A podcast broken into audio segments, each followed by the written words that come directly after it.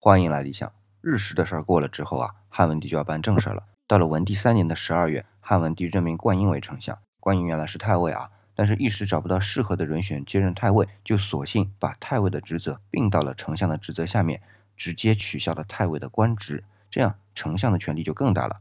汉朝的最高官职啊，称为三公，就是丞相、太尉和御史大夫。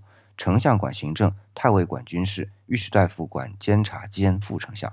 现在灌婴一人把行政权和军事权都拿在手里，这个权力应该说是大到没边了。那你说汉文帝为什么敢这样给灌婴权力呢？有人说啊，灌婴对于刘家忠诚，这也没错。但是有一点啊，就是我们前两期讲到过的，汉文帝创制了虎符和竹符来调动地方的军事和行政，所以这时的行政权和军事权已经不全在丞相和太尉手中了。这也是一个重要的原因，这就叫制度设计。